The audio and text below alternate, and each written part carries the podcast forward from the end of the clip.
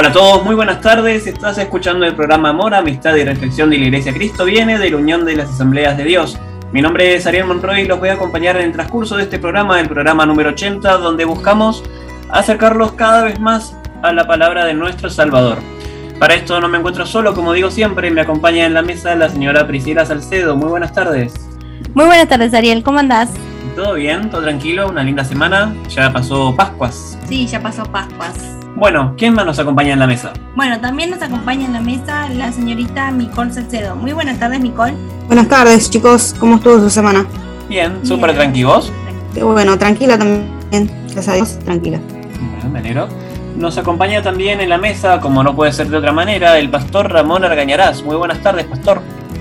Hola chicos, hola a toda la audiencia, qué alegría estar juntos otra vez y esperamos, como siempre, que la expectativa de ser de bendición sea satisfecha. Amén. Bueno, vamos a recordarles las vías de contacto. Bueno, si se quieren comunicar con el pastor pueden hacerlo al 11 51 245 270 11 51 245 270. Si se quieren comunicar con la iglesia pueden hacerlo al 11 23 93 7107 11 23 93 71 07. Recuerden que pueden encontrarnos en Spotify como Amor, Amistad y Reflexión. En Facebook como Iglesia Cristo Viene de la Unión de las Asambleas de Dios. Si son de otros países pueden comunicarse a través de nuestra, nuestro correo electrónico que es iglesiauad.belarga.gmail.com Recuerden que este programa se estrena todos los sábados de 15 a 16 horas en Radio Convicción, que es una radio online, lo pueden encontrar en Google, Radio Convicción y se repite los miércoles al mismo horario de 15 a 16 horas. También pueden escucharnos a través de YouTube. Si no tienen Spotify pueden hacerlo por YouTube en el canal personal de nuestro conductor que es Ariel Monroy. Él sube todos los programas que vamos emitiendo, los tiene en su canal personal. Y también tenemos el canal de YouTube de nuestro pastor que él ahí sube todas las predicaciones. Algunas veces estamos en vivo los sábados de, desde las 4 de la tarde, así que pueden estar atentos también. Y se llama Pastor Ramón Argañeras UAD Banfield, así se llama el canal, así nos encuentran en YouTube. Así es. Bueno, durante el programa de hoy vamos a, debatir una temática que no, nos llamó bastante la atención, que es cómo predicar la palabra eh, a los más chiquitos, ¿no? Cómo, cómo poder llegar a ellos y sin utilizar eh, quizás eh, palabras, tan complejas como, bueno, hay gente incluso adulta que hay veces que le cuesta eh, comprender la Biblia, eh, en parte también son estos programas para ello, pero bueno, hoy nos vamos a enfocar más en lo que es compartir la palabra con los más chiquitos. Bueno, vamos a arrancar este programa con una canción de Blessed, esta es una selección de música cristiana para chiquitos, vamos a empezar con Blessed, yo le alabo.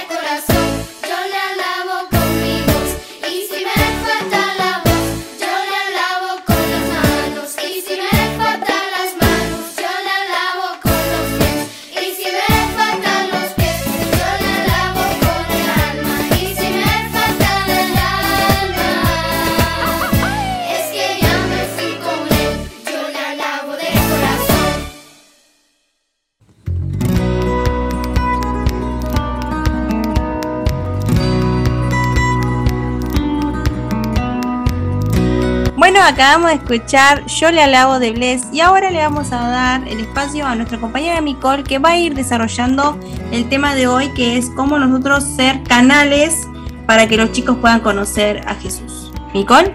Sí, como el tema de hoy son los chicos, en, en el libro de Mateo, capítulo 19, versículo 13, dice, entonces le fueron presentados unos niños a Jesús para que pusiese las manos sobre ellos y orase.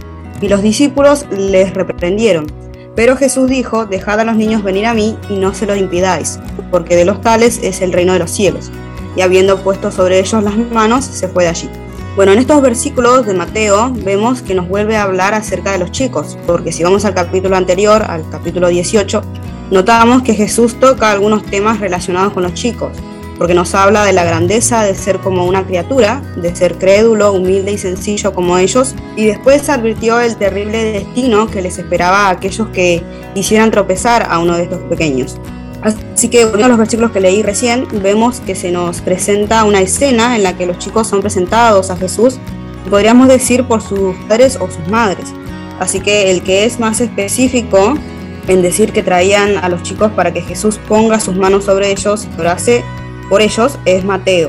Y podría ser esto por todo lo que habían escuchado de Jesús sus padres, de cómo sanaba él a los enfermos y cómo tenía el respaldo de Dios. Yo creo que cualquier padre que ama a su hijo desea lo mejor para ellos, eh, el bien para su vida y que estén protegidos por Dios. Entonces, por esto, estos padres de estos niños esperaban que el Señor les impusiese las manos y orase por ellos para bendecirlos. Y la imposición de manos sobre las personas con el objetivo de orar por ellas es mucho más que una costumbre. Uno puede revisar las páginas de la Biblia y darse cuenta que cuando se oraba por alguien se le acostumbraba a imponer las manos. Por ejemplo, Jacob, para bendecir a los hijos de su hijo José, les impuso sus manos. Esto está en Génesis en el capítulo 48 que dice, entonces Israel extendió su mano derecha y la puso sobre la cabeza de Efraín que era el menor, y su mano izquierda sobre la cabeza de Manasés, colocando así sus manos a Grede, aunque Manasés era el primogénito.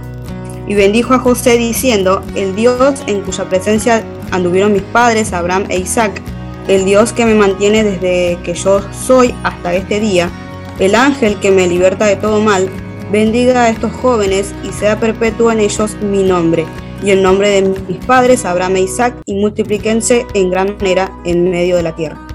Y también vemos eh, que Moisés oró por Josué imponiéndole las manos cuando fue elegido como su, sucesor. Y cuando Timoteo fue ordenado al ministerio, notamos que los ancianos del presbiterio oraron por él imponiéndole las manos. Y Pablo junto con Bernabé, cuando fueron ordenados al ministerio, oraron por ellos imponiéndole las manos también. Así que al orar por alguien, ya sea por sanidad o para bendición, protección y guía de Dios, o para encomendarlo al ministerio, se acostumbraba en ese tiempo a hacer esto, que todavía se sigue haciendo según la voluntad de Dios. Entonces, cuando llegaron a estos niños, llevaron a estos niños a Jesús, lo hicieron con el propósito de que Él les impusiese las manos y los bendiga, los guarde su vida, los proteja y los prospere. Y esto nos enseña y nos muestra que como padres somos responsables de llevar a nuestros hijos al Señor para que los bendiga y además como quienes alcanzamos la salvación de Dios por medio de Jesús, tampoco tenemos eh, que menospreciar o no considerar también a los chicos a la hora de hablar de Dios. Porque muchos piensan que los responsables de instruirlos en el camino de Dios es la escuela dominical. Pero lo cierto es que no solo basta con que vayan a la escuela dominical para que escuchen a Dios y esto con, contrarrestre todo lo que aprenden de la sociedad sin Dios. Uno como padre o como alguien que está cerca de ellos y quiere lo mejor para ellos, debe ayudarlos a entender quién es Dios progresivamente. Y sobre todo los que son padres, porque ellos tienen la responsabilidad, como dije, de instruir a sus hijos en el camino de Dios y de criarlos como Él nos enseña en su palabra. Ahora volviendo a este momento en el que a Jesús le trajeron niños para bendecirlos, vemos que los discípulos marcaron distancia y trataron de alejarlos, de alejar a estos chicos de Jesús. Y podríamos decir que fue o porque tenían una impresión equivocada de la dignidad del Señor, o tal vez porque pensaban que Él no tenía tiempo para estos pequeños, porque tenían cosas más importantes que hacer. Y en, cualquier caso, lo que queda claro es que para ellos los chicos no eran importantes. Entonces Jesús por esto se indignó. dejó en claro que su postura era completamente diferente, porque él no es indiferente a las criaturas. Amaba profundamente a estos niños, así que por eso mostró su profundo desacuerdo con la actitud de estos discípulos que en ignorancia querían alejar a estos chicos de él. Y esto nos deja una enseñanza para nosotros. No podemos pensar que lo único que las criaturas hacen es molestar o no prestar atención, o que ellos son demasiado chicos y que no se dan cuenta de nada, porque todo lo que ellos escuchan y ven en estos primeros años de vida que tienen les ayudará a, un futuro a formar su carácter y difícilmente lo olvidarán. En el libro de Proverbios, el capítulo 22 dice, instruye al niño en su camino y aun cuando fuere viejo no se apartará de él. Y por otro lado, no debemos olvidar tampoco que ellos tienen también necesidades espirituales y que nunca es temprano para empezar a guiarlos a Cristo. Y la razón por la cual Jesús marcó que de ellos es el reino de Dios y que hay que volverse como uno de ellos para entrar en su reino, no es porque él estaba apuntado a que los niños no tienen pecado y por eso son puros, ni tampoco afirmó esto por considerar que ellos tienen cualidades como la sinceridad, honestidad o generosidad, porque hasta el día de hoy no es difícil ver en los chicos actitudes egoístas o envidiosas, pero sí también tienen otras características que son propias de ellos y que los adultos hemos perdido. Por ejemplo, su confianza, su dependencia y el hecho de que se dejan dar y son moldeables. Están más abiertos a escuchar con la intención de entender más que de contender, que sería discutir. Bueno, qué, importante esto último que nos estaba comentando.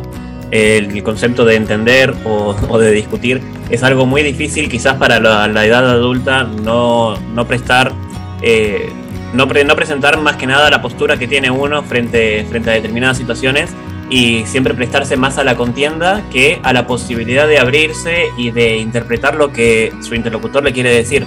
Esto es algo muy, muy importante que, que quise recalcar. Eh, Pastor, ¿quiere agregar algunas palabras? Adhiero a lo que decís, Ariel. Es importante marcar bien la diferencia entre comprender, así comprender, y no desechar, no deshacer. ¿Por qué? Porque por lo general, bien lo marcó también Nicole en su pequeña exposición, los niños no son problemas. Cada niño por ser niño, repite lo que vive en su casa y recordar que es como una esponja un niño, está absorbiendo todo. Entonces si honramos la palabra de Dios, que dice instruye al niño en su camino y cuando fuere viejo no se apartará de él, un proverbio, claramente da a entender que la mejor etapa de aprendizaje, lo dice la didáctica, lo dice la pedagogía, es cuando uno es niño, está aprendiendo a ver las cosas y de hecho Dios nos ayude a plantearles historias bíblicas de un modo entendible. Por ejemplo, no suma más de tres minutos. La historia de Abraham. Uno puede decir, un día Dios habló con Abraham. Abraham tenía un gran problema, ya era muy ancianito y nunca tuvo el privilegio de ser padre. Entonces Dios, atendiendo a esa necesidad, le dijo, Abraham, mira, yo te voy a sacar toda duda, te voy a ayudar a vencer y te voy a dar un hijo. Por supuesto, el shock en Abraham. Y Abraham todavía dubitativo de, de lo que recibió como palabra de Dios, escucha que Dios le dice, salí afuera, sal de tu tienda, mira el cielo. Y vio estrellas y estrellas y estrellas. Dios le dice, cuéntalas. Y Abraham, por supuesto, como cualquiera de nosotros, le respondió, pero es imposible, son tantas. Entonces, Dios que hablaba con él en forma personal le dijo, bueno, así como no puedes las estrellas, así va a ser tu descendencia. O sea, cree, viene un hijo y, y de ese hijo vas a tener nietos, bisnietos y no lo vas a poder contar, porque los voy a multiplicar tanto como las estrellas en el cielo y como la arena del mar. Ah, perdón, voy a cambiar tu nombre también. No te vas a llamar más Abraham, ahora te vas a llamar Abraham. Y este segundo nombre significa Padre de multitud. Y entonces Dios le sigue diciendo a Abraham, y tu esposa no se va a llamar más Araí, se va a llamar Sara.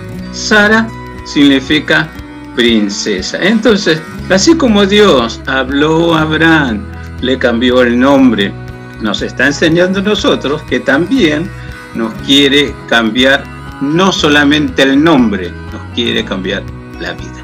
Eso sería una muestra de contarle una historia bíblica. ¿Cuándo? Cuando es niño, cuando es curioso. Porque si uno no le pone las ganas de enseñar al niño a buscar a Dios, hablar con Dios, escuchar la palabra predicada de una forma entendible, y si de niño no aprendió, es muy raro, a no ser que Dios haga un milagro, creemos en el Dios de los milagros, pero nosotros tenemos la herramienta desde su temprana edad, inculcarles el hecho de buscar a Dios. Bueno, vamos cerrando este primer bloque, los vamos a dejar con una canción de Daniela y de David que se llama El Bombero.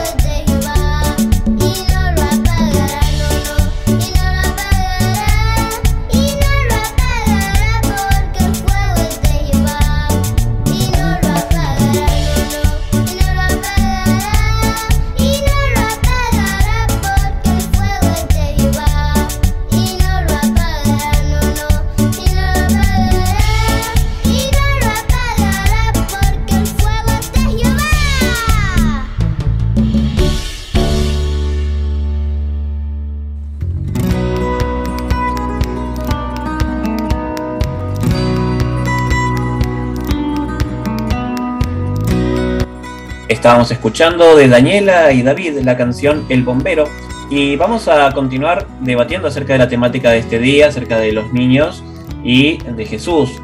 Primeramente nos vamos a ir al libro de Hechos en el capítulo 23, versículo 12 al 22, la palabra dice, Venido el día, algunos de los judíos tramaron un complot y se juramentaron bajo maldición, diciendo que no comerían ni beberían hasta que hubiesen dado muerte a Pablo. Eran más de 40 los que habían hecho esta conjuración los cuales fueron a los principales sacerdotes y a los ancianos y dijeron, nosotros nos hemos juramentado bajo maldición a no gustar nada hasta que hayamos dado muerte a Pablo. Ahora pues vosotros con el concilio requerid al tribuno que le traiga mañana ante vosotros, como que queréis indagar alguna cosa más cierta acerca de él, y nosotros estaremos listos para matarle antes de que llegue. Mas el hijo de la hermana de Pablo, oyendo hablar de la celada, fue y entró en la fortaleza y dio aviso a Pablo, Pablo, llamando a uno de los centuriones, dijo, lleva a este joven ante el tribuno, porque tiene cierto aviso que darle. Él entonces tomándole le llevó al tribuno y dijo, el preso Pablo me llamó y me rogó que trajese ante ti a este joven que tiene algo que hablarte. El tribuno, el tribuno tomándole de la mano y retirándose aparte le preguntó, ¿qué es lo que tienes que decirme? Él le dijo, los judíos han convenido en rogarte que mañana lleves a Pablo ante el concilio como que van a inquirir alguna cosa más cierta acerca de él, pero tú no le creas, porque más de 40 hombres de ellos le acechan, los cuales se han juramentado bajo maldición a no comer ni beber hasta que le hayan dado muerte, y ahora están listos esperando tu promesa. Entonces el tribuno despidió al joven, mandándole que a nadie dijese que le había dado aviso de esto. Bueno, el apóstol Juan afirma en su carta que Cristo vino a este mundo para deshacer las obras del diablo. En primera de Juan capítulo 3, versículo 8. Esto era necesario porque Satanás constantemente trata de deshacer las obras de Dios. Dios le había revelado a Pablo que su propósito era que él testifique en Roma. Satanás procuró impedir eso. Lo hizo incentivando a un grupo de 40 judíos fanáticos a juramentar bajo maldición que no comerían ni beberían hasta que hubiesen dado muerte a Pablo. Este juramento señala el odio irracional que el ministerio de Pablo había provocado. La gente estaba dispuesta no solo a tratar a matar a Pablo, sino a ponerse bajo maldición si no lo hacían. Todo huele a Satanás, el homicida. Habiendo hecho este juramento, los conspiradores fueron a los líderes religiosos, o sea, los principales sacerdotes y los ancianos, y les informaron de su juramento, ¿no? Y pidieron su ayuda. Lo que querían era que ellos se sumaran a la conspiración, pidiendo que el tribuno enviara a Pablo al Sanedrín, que le traiga mañana ante vosotros para poder indagar un detalle más acerca de él. Ellos prometieron estar listos para matar a Pablo mientras él era llevado a la cárcel al concilio. Era un complot audaz porque requería atacarle a Pablo mientras estaba resguardado por soldados romanos. Y los 40 conspiradores sabían que los romanos tomarían muy en serio un ataque contra ellos, pero no les importaba. Lo único que les importaba era acabar con la vida de Pablo. Felizmente alguien se percató de este complot que se había realizado y no fue casualidad que lo hiciera, Dios está en, estaba en control en ese momento, obrando silenciosamente para proteger la vida de Pablo, ¿no? Eh, y el que se enteró de la conspiración para matar a Pablo fue su propio sobrino, el hijo de la hermana de Pablo. Esta es una de las pocas referencias que tenemos de la familia Pablo. No sabemos si este joven radicaba en Jerusalén con su madre o si solo estaba en la ciudad estudiando como Pablo lo hizo años antes. Y tampoco sabemos si era creyente o no. Lo único que sabemos es que, habiéndose enterado del complot, entró en la fortaleza y le dio aviso a Pablo. En Juan capítulo 6 versículo del 1 al 9 la palabra nos dice, Después de esto Jesús fue al otro lado del mar de Galilea, el de Tiberías, y le seguía gran multitud, porque veían las señales que hacían los enfermos. Entonces subió Jesús a un monte y se sentó allí con sus discípulos. Y estaba cerca la Pascua, la fiesta de los judíos. Cuando alzó Jesús los ojos y vio que había venido a él gran multitud, dijo a Felipe, ¿de dónde compraremos pan para que coman estos? Pero esto decía para probarle, porque él sabía lo que había de hacer. Felipe le respondió, 200 denarios de pan no bastarían para que cada uno de ellos tomase un poco. Uno de sus discípulos, Andrés, hermano de Simón Pedro, le dijo, Aquí está un muchacho que tiene cinco panes de cebada y dos pececillos más. ¿Qué es esto para tantos? Entonces Jesús dijo, Haced recostar la gente. Y había mucha hierba en aquel lugar, y se recostaron como en número de cinco mil varones. Y tomó Jesús aquellos panes y habiendo dado gracias los repartió entre los discípulos, y los discípulos entre los que estaban recostados asimismo de los peces, cuánto querían. Bueno, mientras Felipe hace cálculos y Simón hace balance de lo que está a mano, Jesús ve lo que está en sus corazones. Con Jesús, eh, algunas de las decisiones que había hecho recientemente permitiéndole fijarse en lo que lo motivó, habiéndole sobre lo de el corazón de y también de lo que estaba buscando su corazón, ¿no? Y hombres y mujeres y niños se sientan en el pasto comiendo inocentemente tanto pan y pescado como, como querían y Jesús trabajaba con las personas pequeñas para alimentar a la multitud. A través de sus acciones Jesús eh, nos reveló cómo es Dios hacia nosotros, alimentándonos, cuidándonos, genero, que, que, era generoso y preocupado de nuestras necesidades, ¿no? El Señor eh, puede hacer maravillas cuando encuentra un corazón dispuesto y así lo entendió el joven del Evangelio y entregó a Jesús todo lo que tenía. La importancia del niño en este pasaje es que el Señor puede hacer maravillas cuando encuentra un corazón dispuesto, como bien dijo Pipi. En este caso, eh, este joven que así lo había entendido, él dio todo lo que tenía y él sabía que Jesús iba a poder hacer el milagro y, por eso que actuó de, de esta manera, ¿no? Sí.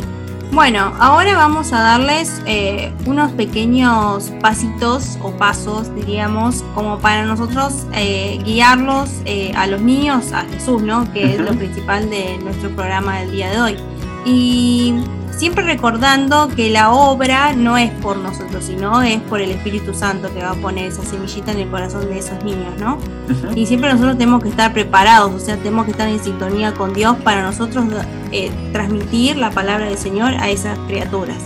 Bueno, como principal nosotros siempre tenemos que mostrar la necesidad de salvación ya que no todas las personas van al cielo, nadie es lo suficiente bueno como para ir y el resultado del pecado es la separación eterna de Dios. Eso nos referencia en la Biblia, se hace referencia en Romanos capítulo 3 versículo 23 que dice, por cuanto todos pecaron y están destituidos de la gloria de Dios. Tenemos otro ejemplo en Apocalipsis capítulo 21 versículo 27 dice, no entrará en ella ninguna cosa inmunda o que hace abominación y mentira, sino solamente los que están inscritos en el libro de la vida del Cordero. También en Juan capítulo 8, versículo 21 y 24, la Biblia dice, otra vez le dijo Jesús, yo me voy y me buscaréis, pero en vuestro pecado moriréis, a donde yo voy vosotros no podéis venir. Decían entonces los judíos, ¿acaso se matará a sí mismo que dice, a donde yo voy vosotros no podéis venir? Y les dijo, vosotros sois de abajo y yo soy de arriba. Vosotros sois de este mundo, yo no soy de este mundo. Por eso os dije que moriréis en vuestros pecados, porque si no creéis que yo soy, en vuestros pecados moriréis. Bueno, acá lo importante a destacar que cuando se habla con un chico no es tratar de eh, sembrarle miedo. Sí, no. O en, verdad lo que se trata de remarcar es quizás cierto temor a Dios, pero no marcarle un miedo como una pesadilla, porque quizás ahí es cuando se empiezan a, a entablar y a formar eh, como que la religión o seguir a Dios es una pila de reglas de cosas permitidas y una pila de reglas que están prohibidas. Y no es ese el sentido que nosotros buscamos. Como siempre dijimos, eh, ser cristiano es un estilo de vida y no es un estilo de limitaciones o de cosas que están prohibidas. Eh, el propio Espíritu Santo es el que te va guiando. Eso es lo que hay que demostrarle a la persona que se lo transmitimos. Sí. Em, bueno, también hay que, como segundo ítem, hay que mostrarle el camino de la salvación. Eh, siempre tenemos que recordar que eh, fue un regalo gratuito porque el Señor, eh, nuestro Señor Jesús tomó nuestro lugar en la cruz y murió por nuestros pecados y fue sepultado y resucitó, ¿no? En Juan capítulo 3 versículo 16 nos dice, porque de tal manera amó Dios al mundo que ha dado su Hijo unigénito para que aquel que en él cree no se pierda, mas tenga vida eterna en Efesios capítulo 2, versículo 8, porque por gracia sois salvos por medio de la fe, y esto no de vosotros, pues es don de Dios. En Primera de Corintios capítulo 15, versículo del 3 al 4 dice, porque primeramente os he enseñado lo que asimismo recibí, que Cristo murió por nuestros pecados conforme a las escrituras, y que fue sepultado, y que resucitó al tercer día conforme a las escrituras. Y como tercer paso, eh, podemos observar que hay que guiarlo a recibir el regalo de la salvación. Sí. Esto lo va a hacer creer en el Señor Jesús como su Salvador personal. Esto lo vemos en, el capítulo 1 de Juan, versículo 12, que dice, más a todos los que le recibieron, a los que creen en su nombre, les dio potestad de ser hechos hijos de Dios. Y en Apocalipsis 3, versículo 20, podemos ver, He aquí, yo estoy a la puerta y llamo. Si alguno oye mi voz y abre la puerta, entraré a él y cenaré con él y él conmigo. Bueno, también hay que utilizar la palabra de Dios para mostrarle la seguridad de su salvación. En Juan capítulo 3, versículo 36, el que cree en el Hijo tiene vida eterna, pero el que rehúsa creer en el Hijo no verá la vida, sino que la ira de Dios está sobre él. Hebreos capítulo 13, versículo 5 dice, sean vuestras costumbres sin avaricia, contentos con lo que tenéis ahora, porque Él dijo, no te desampararé ni te dejaré. Bueno, y ahora vamos a hablar de la labor de los padres, ¿no? Como nos había resaltado nuestra compañera Nicole, que no es solamente decir, va a la escuelita dominical y ya está. No. No. Bueno, la mayoría de los padres se esfuerzan por ser buenos proveedores, como se nos enseña en 1 de Timoteo, capítulo, eh, capítulo 5, versículo 8, que dice, porque si alguno no provee para los suyos, y mayormente para lo de su casa, ha negado la fe y es peor que un incrédulo. Pero Dios quiere que los padres provean mucho más que las necesidades básicas de una vida física, sino que también sean capaces de aportar alimento espiritual, que se requiere llevar una vida correcta que produzca como resultado la vida eterna. Bueno, repasemos entonces las instrucciones que Dios eh, se, que se encuentran en el capítulo 6 de Deuteronomio. Primero fijémonos en el versículo 5 que dice, y amarás a Jehová tu Dios de todo tu corazón y de toda tu alma y con toda tu fuerza. Bueno, para poder enseñar eficazmente el camino de Dios a nuestros hijos, debemos obviamente empezar por nosotros mismos y llegar a amar al Señor intensamente. Esto, bueno, justamente es una referencia clara a que uno puede solamente explicar y enseñar lo que realmente entiende. Y cómo realmente entendemos la palabra de Dios es, bueno, justamente siguiéndolo y teniendo eh, amor por Él.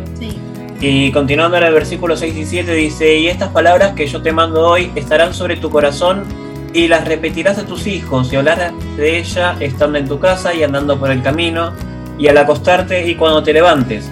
Bueno, este versículo nos enseña a seguir hablando sobre ellas incesantemente. Sí, bueno, para resumir, el, el último ítem es que nosotros como padres en el camino del Señor debemos dar el ejemplo a nuestros hijos, ¿no? Sí, no, no solamente a nuestros hijos, eh, es algo que, que, bueno, justamente, si uno tiene el Espíritu de Dios consigo, es como la otra persona ya lo va a sentir, sí. el, el, por así decirlo, la energía del lugar, por así decirlo, también cambia. Eh, y esto se transmite, es la fe misma de Dios que uno tiene, se empieza a transmitir y obviamente le va a ser mucho más fácil a una persona que está conectada con Dios poder transmitir palabra de Dios que alguien que quizás lo hace como si fuese una obligación, ¿no? Porque bueno, eh, sin entrar mucho en, detalle, hay otras religiones donde esto es como una materia más que tienes que, eh, que, tienes que aprender. O sea, tienes que aprender matemáticas, lengua y bueno, tienes que aprender religión. Bueno, no se trata de ese tipo de enseñanza, sino un tipo de enseñanza más espiritual, más espiritual que realmente eh, el niño lo pueda interpretar y saber qué es lo que realmente le conviene. Sí. Eh, Pastor. Sí, eh, y también es importante no, olvidarse que más allá de lo que yo le puedo enseñar verbalmente a mis hijos, o si soy maestra de escuela bíblica, a los alumnos de la escuela bíblica, ellos aprenden muchísimo más del ejemplo que les damos. Recuerdo uno de los maestros de la iglesia Cristo viene, en un tiempo, bueno, ese maestro ya se fue, no estaba más con nosotros, pero cuando debutaba ahí como maestro de escuela bíblica, quería enseñar sobre la creación, ¿no? Le parecía muy fácil hacerlo así día por día. Y, se equivocó. Eh, ¿Qué es lo que Dios había formado en el segundo día. Y uno de los chicos le dijo, no, así no, se ve que no sabes nada, porque el segundo día Dios hizo tal o cual cosa. Y el maestro se largó una carcajada, ¿no? Y, paso, yo le digo, ¿qué pasó? Que tanta risa. No, dice, sabe más que yo, vamos a ponerlo a él de maestro. No vamos a correr a nadie con una supuesta historia que ni nosotros la entendemos tenemos que ser claros y precisos y más de claro y preciso, hay que realmente tener el corazón con la bendición de Dios para enseñar. La visión de los discípulos en, la multiplicación del pan y los peces. ¿Qué es esto para tanta gente? Recordamos cinco pancitos y, dos pececitos, bien pescaditos y bien cocinaditos. Una cosa es el pez y otra cosa el pescado, ¿no? Un niño previsor pero lo que él tenía, más allá de la visión de los discípulos, ¿qué es esto? Ya estaban cansados de calcular y calcular la cantidad de lo que había que comprar y del dinero que había que invertir. Evidentemente es la misma expresión de cualquiera también en el día de hoy sobre los niños. ¿Qué son? Bueno, vamos a cambiar la, visión que, que es un niño. Es una vida en formación y el niño tiene capacidad de aprendizaje superior a sus padres. Vienen cada vez más despiertos porque Dios lo pensó así. Dios no quiere que la raza humana se hunda, se pierda. Dios quiere que la raza humana progrese. Siempre. Un detalle. Como pastor, cuando tengo que visitar a alguna familia en necesidad, el que me da la llave de cómo está la familia precisamente es el niño o la niña y las mascotas, porque se imbuyen del espíritu de los padres. Recuerdo una vez, fui a visitar un matrimonio que no venía, con su hija pequeña, hace rato no venía. Apenas la nena me ve en la puerta, me dice, ah, pastor, qué, qué bien que vino, porque mis papás se estaban peleando recién y siempre se pelean, por eso no vamos a la iglesia. Cuando me reciben los padres, qué sorpresa, querido pastor, qué lindo y mil maravillas, todo un mundo color de rosa. Digo, ¿cómo andan chicos? ¿Con algunos problemitas? No, pero todo el mundo casado tiene problemas, problemas de pareja. ¿No conocen la expresión hay platos rotos? Y se miraban los dos, mirada cómplice, no querían decir nada. Y después de un rato, la mujer, un poco más sensible, me dijo, bueno, la verdad que Dios lo mandó porque acá no paramos de pelearnos. Yo ya sabía cómo era la vida íntima de esa familia por la boca de alguien que vivía lo mismo cada día y los padres pensaban que la nena no se daba cuenta. Los chicos absorben lo que somos y lo van a hacer mejor o peor, pero nos van a superar. Esperemos lo primero, que imiten lo bueno y nos superen haciendo lo bueno. Pero si no estamos bien con Dios, nos van a superar en hacer las cosas mal y peor de lo que nosotros siquiera imaginamos.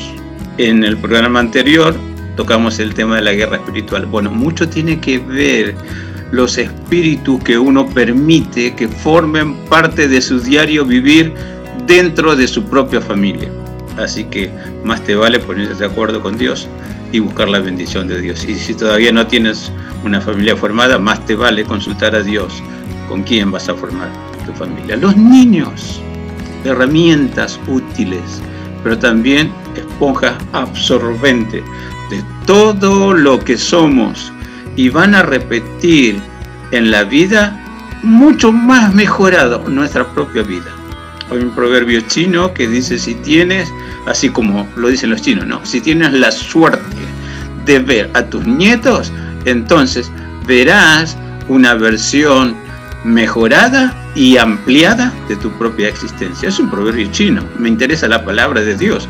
La palabra de Dios me dice, desead como niño recién nacido la leche espiritual no adulterada, porque alimentándome de Dios, nutriéndome de Dios, entonces estoy dando ejemplo de vida, de cómo buscar, amar, recibir y compartir lo de Dios.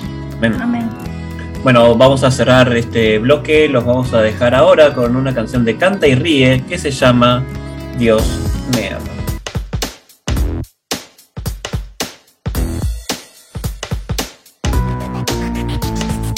Dios me ama, así lo ha demostrado. Un día se hizo hombre por mí y acercó su luz a mi oscuridad Jamás tendré un amigo mejor.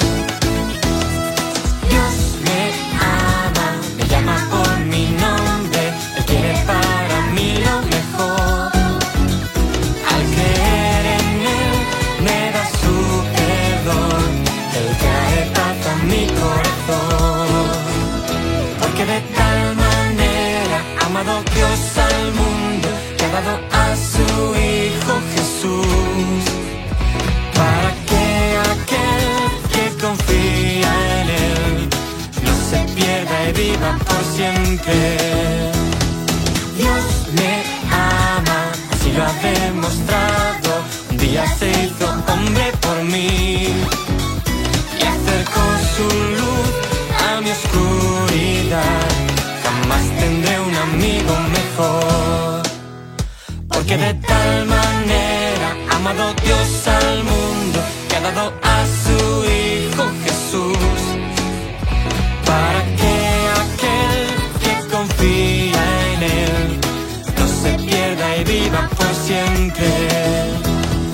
Dios es amor, pero Él también es justo contra lo malo y al mal ofrece amor. Dios es amor, pero Él también es justo contra lo malo y al mal ofrece amor. Dios me ama, me llama por mi nombre, Él quiere para mí lo mejor.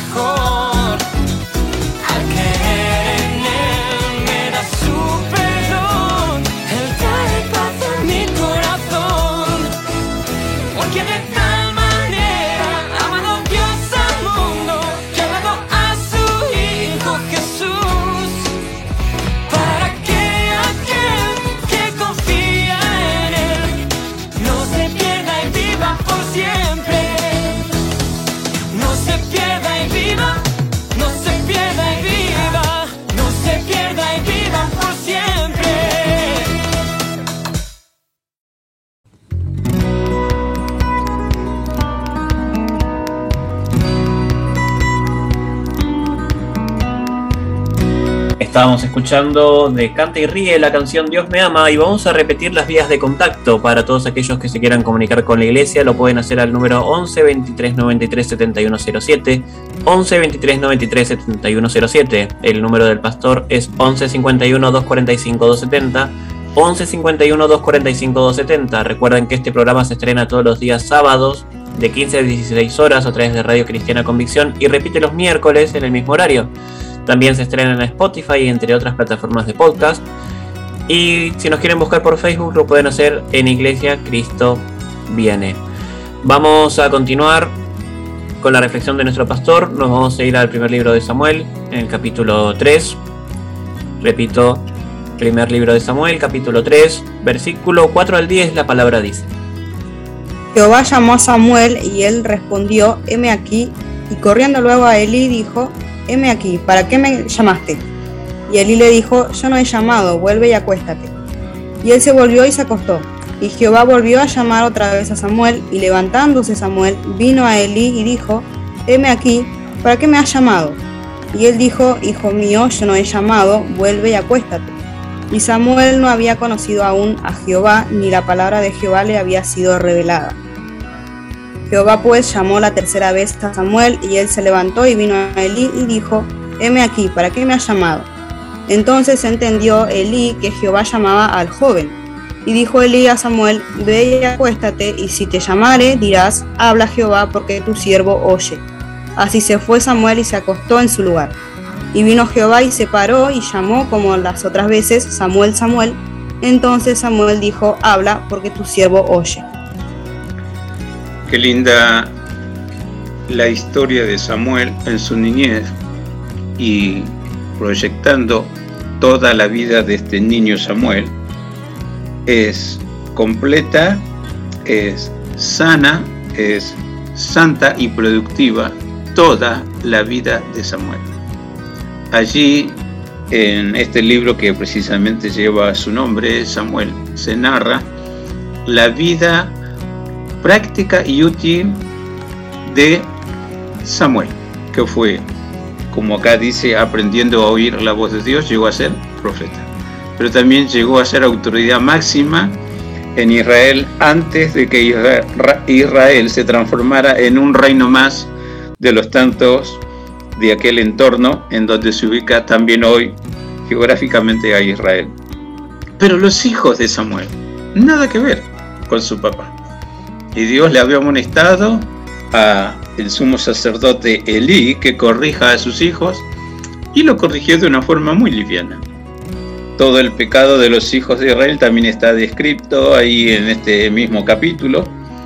Y Dios vuelve a hablar con Samuel. Samuel tenía que aprender a discernir qué era la voz de Dios y qué es lo que le parecía a él la voz de Dios.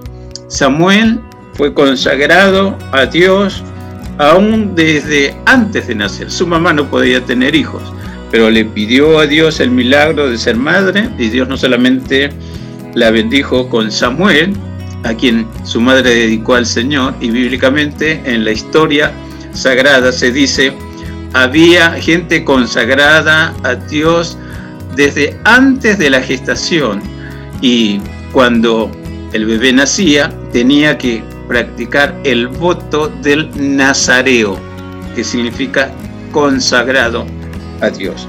Dios bendijo a su mamá y después de Samuel tuvo varios hijos más. Pero nos interesa el niño Samuel aprendiendo a oír la voz de Dios. En la Biblia encontramos muchísimas partes o porciones que nos hablan cómo Dios utiliza a los niños y los pone de ejemplo. Algo vimos en el transcurso, de la emisión del programa.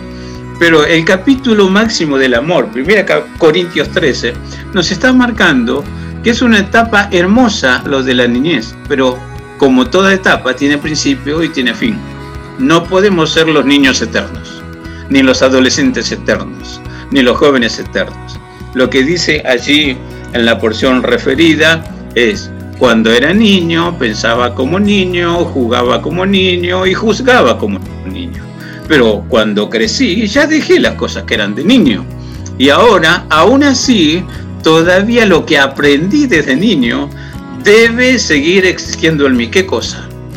El ser inocente, pero ahora en cuanto a la malicia, en cuanto a la maldad, pero ser despiertos y sabios para saber contrarrestar toda presencia o ataque del mal en su multiforma que se presenta para seducirnos, engañarnos y arrastrarnos lejos del sitio de honor que Dios nos ha señalado.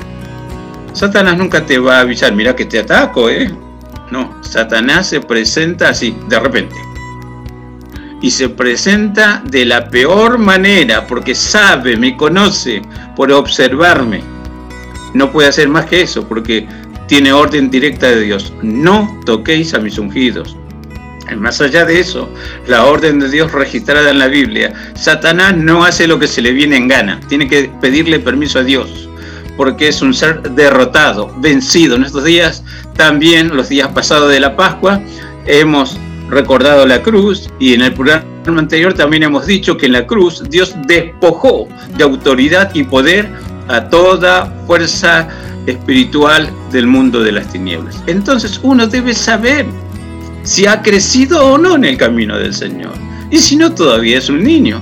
Y sí, es importante tener actitudes de niño, desear como un niño recién nacido la leche espiritual. Lo vimos hace un ratito. Y también nos recuerda el ejemplo de Jesús en cuanto a la niñez, que depende mucho del amor, de la protección y del alimento que se le debe brindar para que crezca sano. También depende de papá y de mamá. Cuando no está ese juego que es lo femenino y que es lo masculino, hay un desfasaje total en la formación y crece eh, entendiendo poco y nada del programa de Dios para beneficio de la humanidad.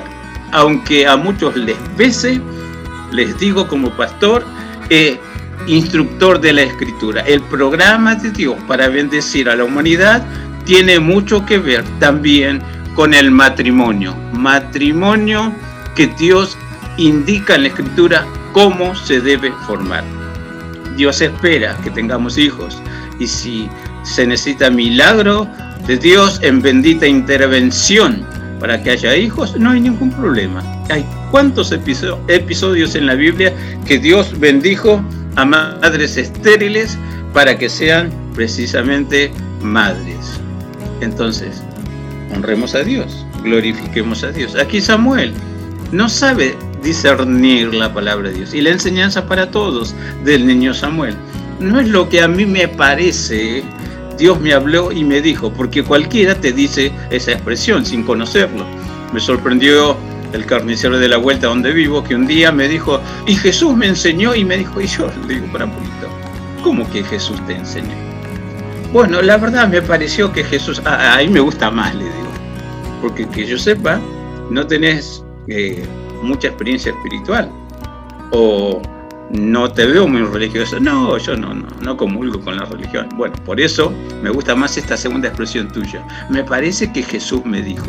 Le digo, a ver, contame, ¿qué te parece que Jesús te dijo? Y lo que él me contó, le digo, no tiene nada que ver con Jesús y con la Biblia. Es una ocurrencia de fulano, menganito y sutano y le digo de dónde salió esa expresión.